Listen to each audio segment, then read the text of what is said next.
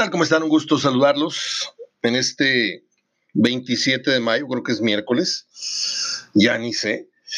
Soy Mario Ortega hablando de fútbol, bien poquito, está pero fregadísimo, iba a decir, iba a decir jodidísimo, pero luego me suspenden, como la gente de la Universidad Autónoma de León, que me corrió por decir jodido, del programa Fútbol, Ciencia y Pasión de mi queridísimo y extrañadísimo, cada día más lo extraño, al señor Roberto Gadea. Está bien fregada la cosa en materia de información. Les traigo cuatro temitas a ver qué puedo hacer. Ahí un, pues, un revoltijo, ahí un programita ahí que, que los entretenga. Traigo cuatro o cinco efemérides y pare usted de contar. No hay nada. Y mire que esta vez estoy grabando a las 5.40 para no entregar ese programa a las 10 de la noche, este, que me parece muy cómoda la hora, porque usted lo puede escuchar en la nochecita, así acostadito, se puede salir con su celular, echarse un cigarrito, un cafecito ahí al porche, si le da permiso mujer, sí, porque con eso de que quédate en casa y no salgas, este, la gente se lo está tomando muy, muy literal. Pero pues a unos les pareció, a otros no les pareció. Ahí voy a alternar las, horas, las, las horas de la, de la grabación y la publicación y el envío del programa, si usted me lo permite.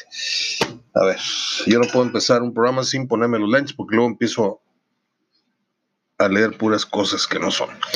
Y un día como hoy nació Vincent Price. ¿Se acuerda usted de Vincent Price? Aquel que le puso voz a, a lo que era el inicio de la canción de, de, Michael Jackson, que fue un actor, obviamente de cine, que se identificaba mucho con el terror y con el miedo y todo esto. Yo no voy a hacer la voz de Vincent Price, pero yo la, la tengo muy presente la letra porque mi papá lo primero que hizo cuando yo, este, thriller, fue ponerme al día con todo lo que él hacía. Entonces me aprendí algunas líneas ahí que decía al principio, Darkness falls across the land, the midnight hours closed in hand, creatures crawled in such your blood to terrorize your neighborhood. ¿Se acuerda usted que empezaba así? Aquel video memorable de Michael Jackson, eh, pues que nos hizo mover la patita, quieras o no. Eh, Vincent Price, 1911. Un día como hoy nació una cantante que yo he paladeado mucho, he consumido mucho su música española, eh, conocida en el medio como Ana Belén, pero la realidad es que es María del Pilar Cuesta. Y si mal no estoy, porque no, no estoy así, no he hablado con ellos últimamente, pero era esposa de mm, Víctor Manuel aquel que cantaba nada, nada sabe tan dulce como su boca, ¿se acuerdan? Ella le grabó un tema, a, bueno, varios, pero le grabó un tema muy famoso en España que se llama Peces de Ciudad a Joaquín Sabina. También canta la melodía esta mm, sudamericana, la de Solo le pido a Dios. Y por ahí una que se llama Lía, me encanta mucho oír a Ana, Belán, Ana Belén tengo un concierto de Serrat, de Belén, de Miguel Ríos y creo que de Víctor Manuel, histórico hace ya. El gusto es nuestro, se llamaba el disco. Eh, un día como hoy nació Giuseppe Tornatore. Giuseppe Tornatore, il questo direttore de Il Nuovo Cinema Paradiso. Una de mis películas favoritas. Yo siempre he dicho a manera de broma que si en el más allá habría manera de poner DVDs y CDs, pues Cinema Paradiso sería uno de los que pediría que me pusieran así abajito de la axila. Una de las películas que me llevaría yo al más allá sería sin duda Cinema Paradiso. Qué hermosa película. Eh, ganó Oscar y Globo de Oro en su momento. Eh, ¿Se acuerda usted del famoso eh, empleado aquel que ponía las películas? Alfredo, Alfredo. Y el niño era Toto, que ya luego crece y se hizo muy mañosito. Eh, está, muy pobre la cosa de las efemérides, con decirle que hoy cumpleaños Mirka, la ex, no iba a decir exnovia, no fue novia, fue un molletón ahí que se agarró una movida muy buena, Luis Miguel, y fue de mucho impacto esto porque precisamente esta era la conductora del, noticiero Primer, primer Impacto en, en Univisión, si mal no estoy. Y termino con una efeméride decente, un día como hoy los Rolling Stones, que son uno de mis grupos, este, pues así que, que siempre los he tenido muy cerquita, y esto se lo debo a, un ex compañero otro gran amigo, Manuel Muñoz, que fue el que me, me hizo esa transfusión. Yo nada más no quería saber otra cosa que no fuera Grand Funk y que no fuera este, The Who y que no fuera Pink. No, y él, él dijo los Stones. Y, pues a muy temprana hora me hizo entender y, aunque yo en el 70 y cuando salió el disco, yo compré el disco Some Girls, lo compré en McAllen, me costó 12 dólares el LP. Y un día como hoy, la canción Miss You este, se puso eh, en primer lugar en Billboard. Recuerdo que em, el LP pues, eh, tenía muchas caras de, muchas mujeres que estaban huecas y, eran llenadas con la, cara de, Mick Jagger, de, Ron Wood, de Charlie Watts, y no me acuerdo quién más anda por ahí, se me está olvidando, ah, pues de, el otro zafado guitarrista, ahorita me acuerdo cómo se llama. Venía Miss You, venía When the Hip Come, Just My Imagination, que fue un hit, Some Girls, no, no tanto, Lies, no tanto, Far Away Eyes, tampoco, Respectable, tampoco fue un hit, Before They Make Something, no sé qué, mi favorita, Beast of Burden y Shatter. Look at me, I'm Shatter, está muy buena esa canción. Eh, fue un éxito que tuvo desde su creatividad, un éxito rotundo, de impacto visual. Si la gente quería el disco como para ponerlo en la pared, porque era una cosa bárbara. Y traía cuatro o cinco canciones que merecían el pago de aquellos 12 dólares del 78. No sé cuánto costó, 10, 12 dólares el disquito. Y ya con eso terminé las efemérides y que Dios nos agarre confesados, porque ahora vamos a los cuatro temitas breves que traigo. A ver si les completo. A ver, ¿cuánto llevo? Diciendo tonterías, son siete minutos. Bueno,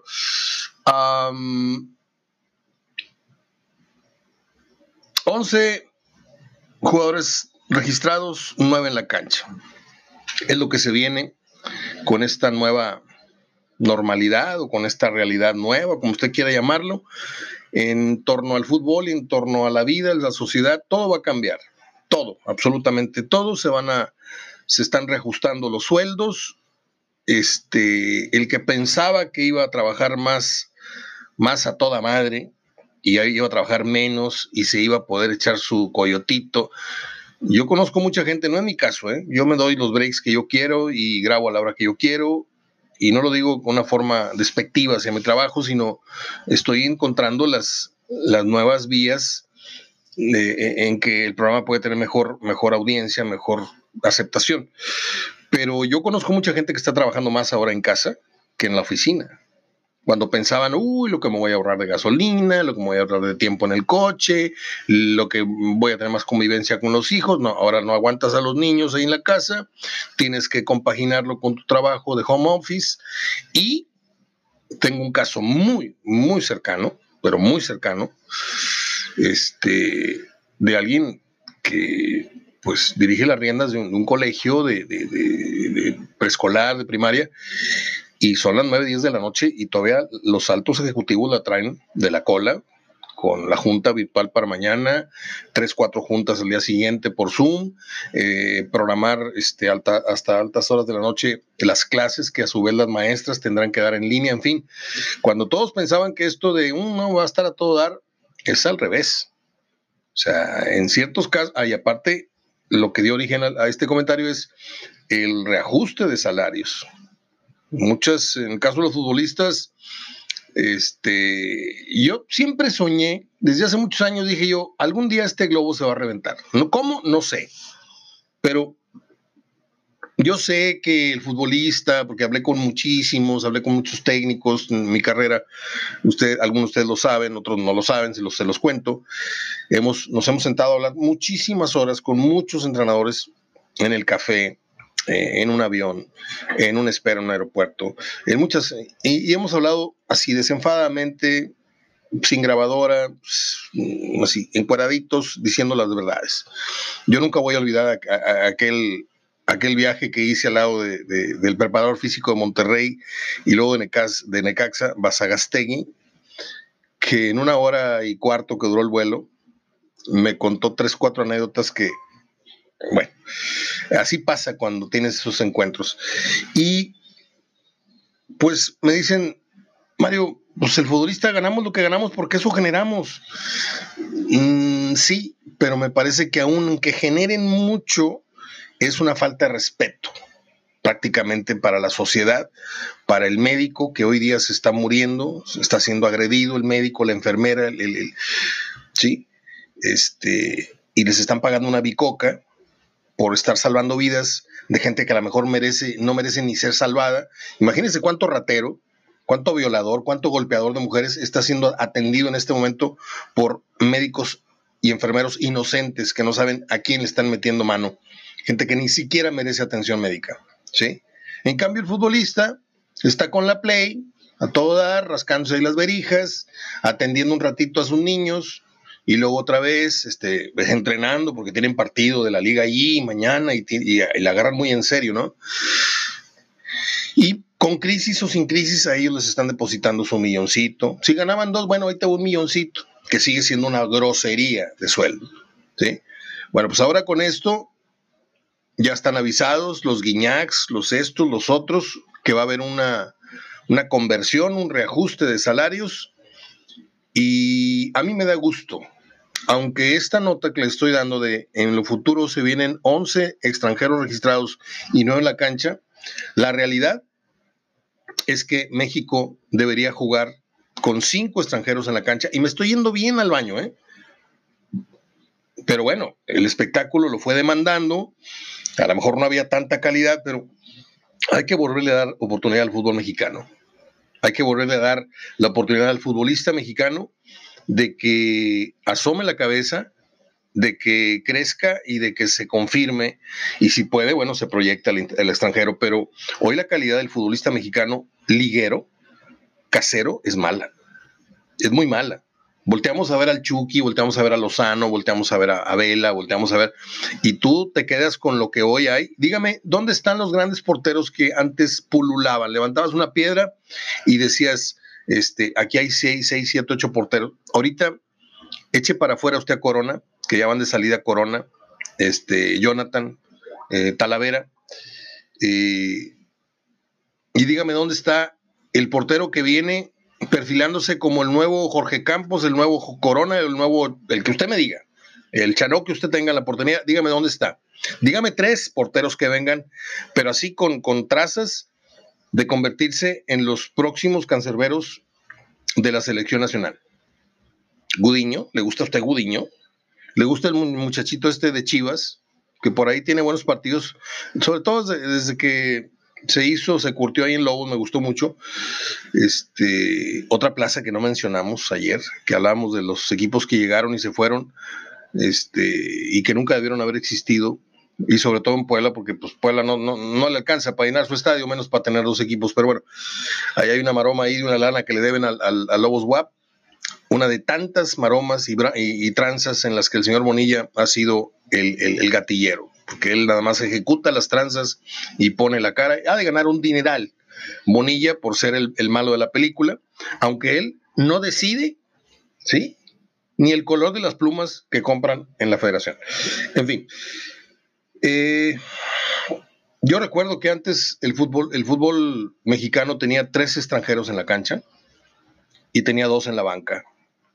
Y luego se fue degenerando esto, se fue haciendo un negocio muy descarado y pues ya vimos que llegó el Veracruz a tener 18, no sé, tres porteros extranjeros, aquí Mohamed tenía dos porteros extranjeros, cuando en su fregada vida usted se iba a imaginar que un equipo de fútbol iba a tener un portero este eh, traído del fútbol italiano y otro traído de no sé dónde, de River y, con pasado de, líder y de campeón.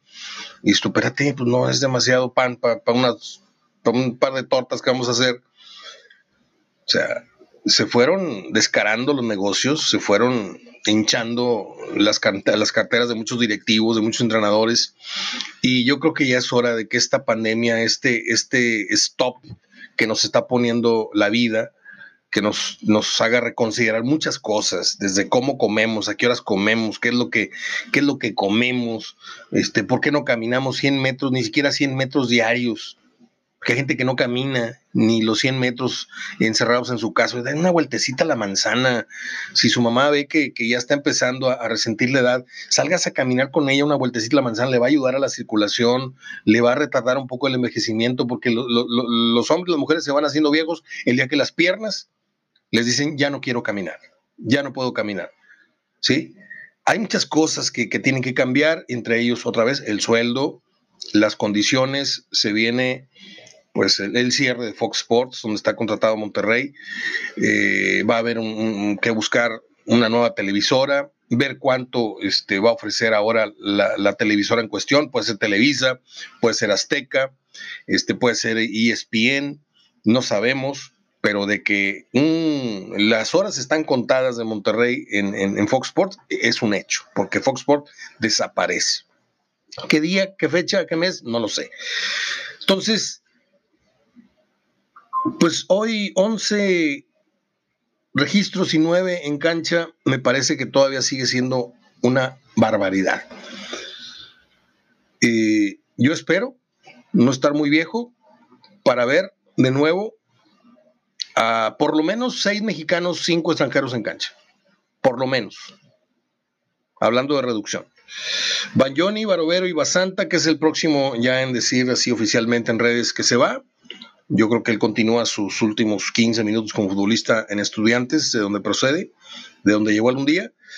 Eh, un defensa pues que tiene los argumentos necesarios para ser señalado, aunque me duela muchísimo Guarací Barbosa, que para mí es el mejor central que he visto en mi vida, vestido rayado, pues eh, Basanta es sin lugar a dudas el que más eh, logros aglutinó a su alrededor y le tocó la gran suerte de tener una, camada, una época en la que sí pudo ganar, a diferencia del Guara, que pues, lo más cerca que estuvo fue en dos semifinales, ¿no? Eh, en dos semanas se haría oficial eh, lo de Mazatlán. Ya dijo el gobernador que no se van a llamar Delfines, sino se van a llamar Mazatlán Fútbol Club. Yo creo que le van a poner, tarde o temprano, le van a poner un, apodo, la forma de, llamarlos, las jaivas, los camarones, los, los marlines, o hay mucho marlín para allá.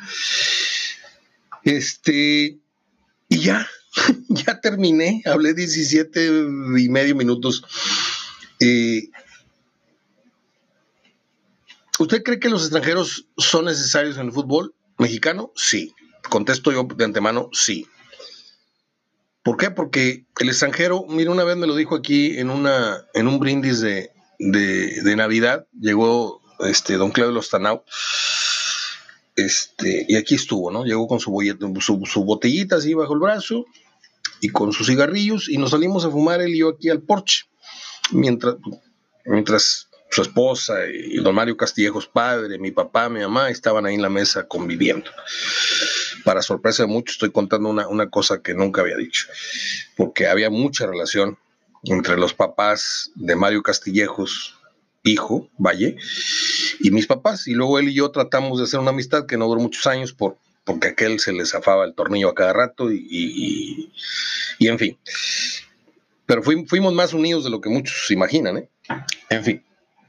Entonces, él me decía, don Claudio me decía, en palabras muy sabias, que cuando tú contratas un muy buen extranjero, ese extranjero tiene la obligación y la cualidad de elevar el nivel de los dos o tres futbolistas con los que más convive en la cancha.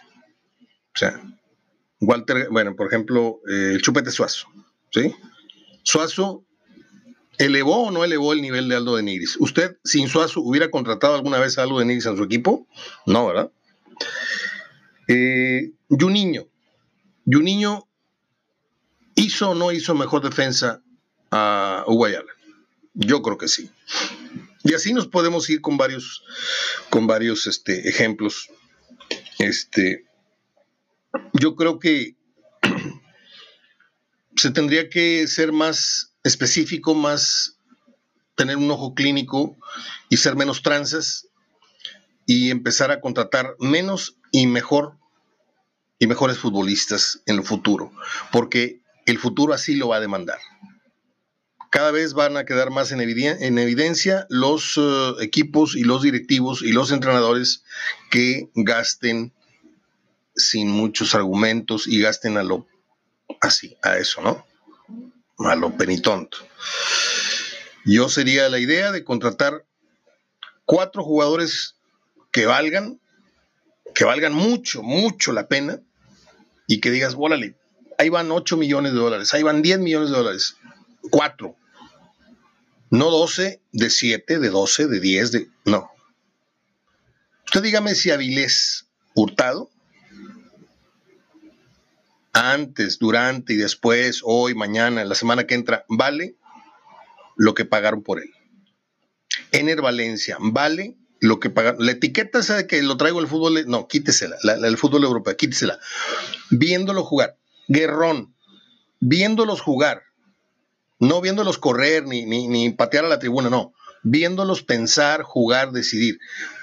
Entonces, el arte de traer un futbolista es tener un sabio, no un muchachito que trabajó y jugó en el, equipo y, que lo vas a hacer de la noche a la mañana visor o scout.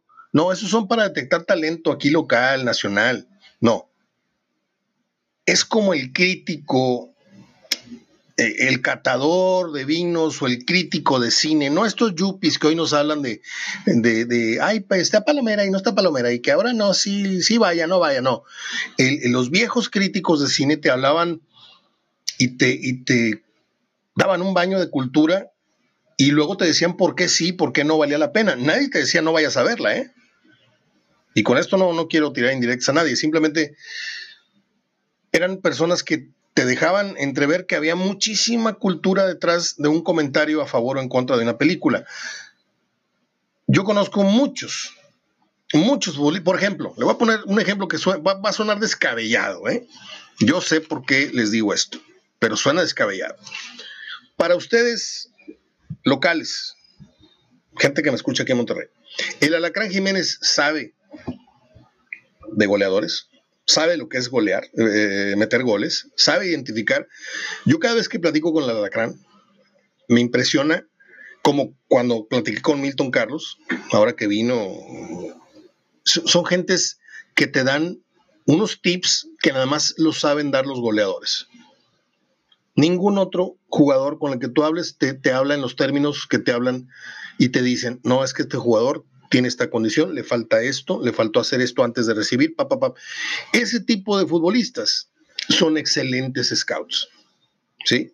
¿Usted cree que Walter Gaitán, si yo lo acercara a Tigres y le dijera, oye, ¿sabes qué? Te va a pagar 5 mil dólares, que son ahorita muchísimos, comparado con lo que ganaba nada, pero...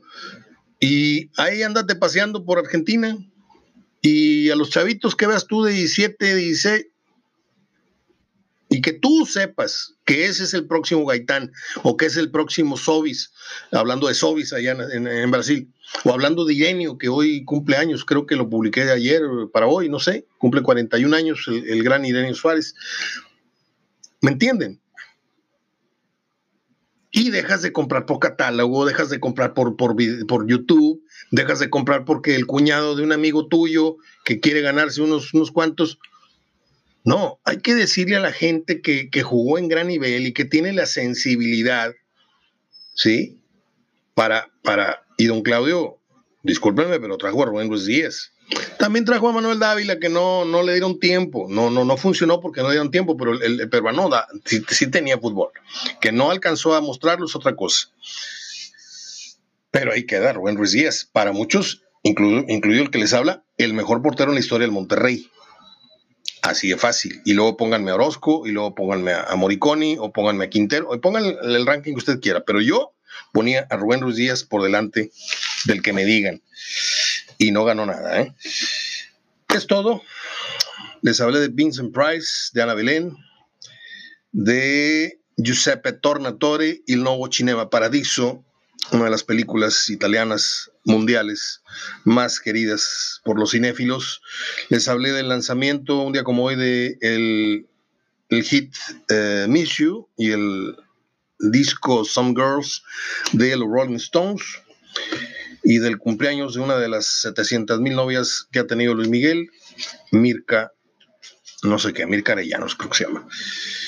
Y bueno, es mitad de semana, yo ya estoy cerrando los ojos, pensando en mi sábado, poniendo mi carbón a las 7, esperando a mis dos vecinos y a mi hermano para prender la lumbre, prender la grabadora o el radio y tener una charla, como todos los sábados de hace dos meses.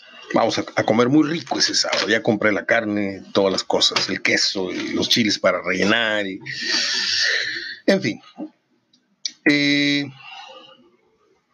pues nada, nada más. Es que cuando tengo 25 minutos frente a mí grabado, digo yo, le estoy quedando de ver a la gente. No, de veras, no, no se trata de hablar por hablar, pero pues déjeme ver. Ah, bueno, pues se supone, en una de las que se me estaba quedando en el tintero, se supone que ahora sí se va a hacer la contratación de Sebastián Vegas Orellana, este chileno que jugaba en Morelia y que se supone que ahora debería pasar junto con todo el equipo a, Mazatlán. Eh, él debe tener 96, 2006, 2006, un 20. Él debe tener 24 años, ¿eh? Y es un lateral central muy interesante. Yo creo que Monterrey debe ir por él. Ahora que le acaban de dar las grasas a Bagnoni.